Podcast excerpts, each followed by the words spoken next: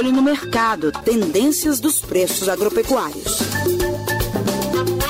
O preço da arroba do boi atingiu sucessivos recordes ao longo de 2021. No dia 29 de junho, o indicador do boi gordo do CPEA teve mais um dia de alta e renovou o recorde histórico da série. A cotação subiu 0,77% em relação ao dia anterior, encerrando o mês de junho a 321 reais e 90 centavos por arroba. No acumulado do ano, o indicador valorizou cerca de 20% e em 12 meses a alta chega a quase 47%.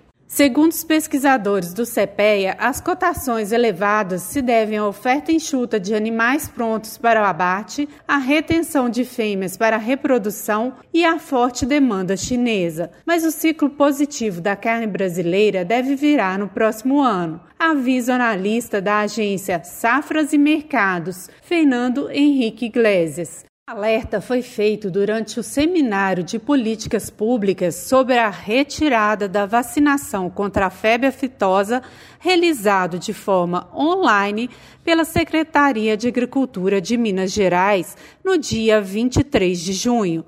Fernando acredita que a tendência baixista deve ocorrer por causa da China o principal importador brasileiro. O processo de recomposição do plantel de suínos na China está acontecendo de uma maneira acelerada a China sofreu uma lacuna de oferta formada pela peste suína africana a partir de 2017. Isso provocou uma lacuna de oferta muito grande e fez com que ela tivesse que absorver é, volumes pra, impressionantes de proteína animal nesse período. A China teve que comprar muita proteína animal ao redor do mundo para suprir essa lacuna de oferta. O Brasil foi um dos países que mais se beneficiou desse movimento assim como o estado de Minas Gerais também conquistou bons volumes de venda com destino ao mercado chinês. Em 2021, a China tende a manter um bom ritmo de compras e a gente espera uma redução mais enfática a partir do próximo ano.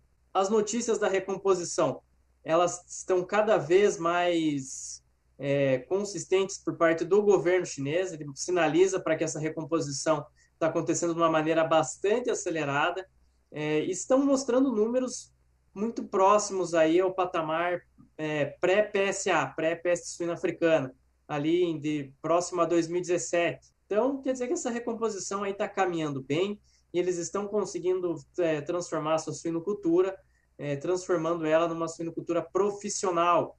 É, não é mais aquela suinocultura que era praticamente feudal dentro do território chinês, uma bastante rudimentar, e aí os problemas sanitários eles se acumulavam. Agora, com uma, uma, é, uma produção mais profissional, realmente afasta esse risco sanitário. O que a China está buscando é uma autossuficiência, ela busca ser menos dependente de importações para atender o seu mercado doméstico, e inclusive os preços né, dentro da China estão desacelerando em relação à suinocultura. A gente vê quedas agressivas dos preços é, da, do leitão, do suíno vivo no território chinês. Isso é um sintoma é, que realmente há uma melhora da oferta é, de animais, de suínos dentro da China. Então, isso realmente pode representar aí uma China menos atuante no mercado nos próximos meses. Aqui, o que a gente acompanha bastante, o mercado futuro também na China. A bolsa de Dalian está tá apresentando um movimento agressivo de queda, e isso realmente é um sinal de alerta para o mercado internacional.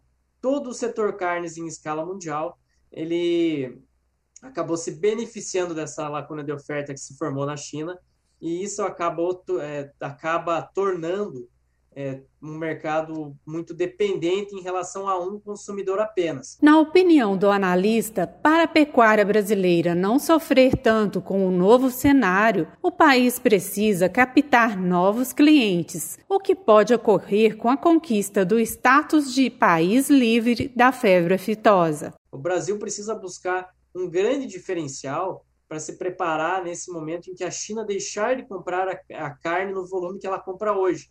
Então, a gente precisa reduzir essa dependência.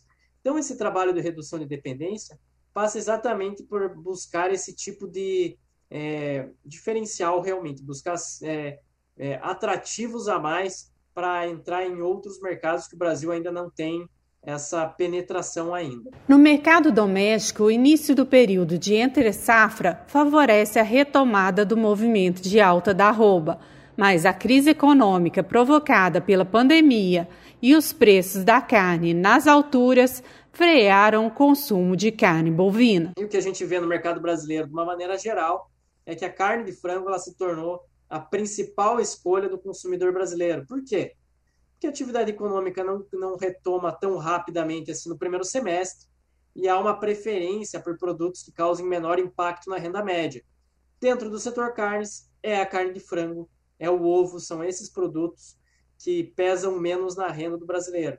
Então, a carne bovina no patamar muito proibitivo, ela acaba forçando essa migração para proteínas mais acessíveis. Então, é isso que a gente tem observado no nosso mercado doméstico. Eu sou a Flávia Freitas, jornalista da Emater MG, e o nosso podcast de hoje está chegando ao fim. Mas se você quer mais informações sobre tendências das cotações dos produtos agropecuários, confira outros podcasts de mercado na página da Emater ou encontre o Estação Rural no Spotify e SoundCloud.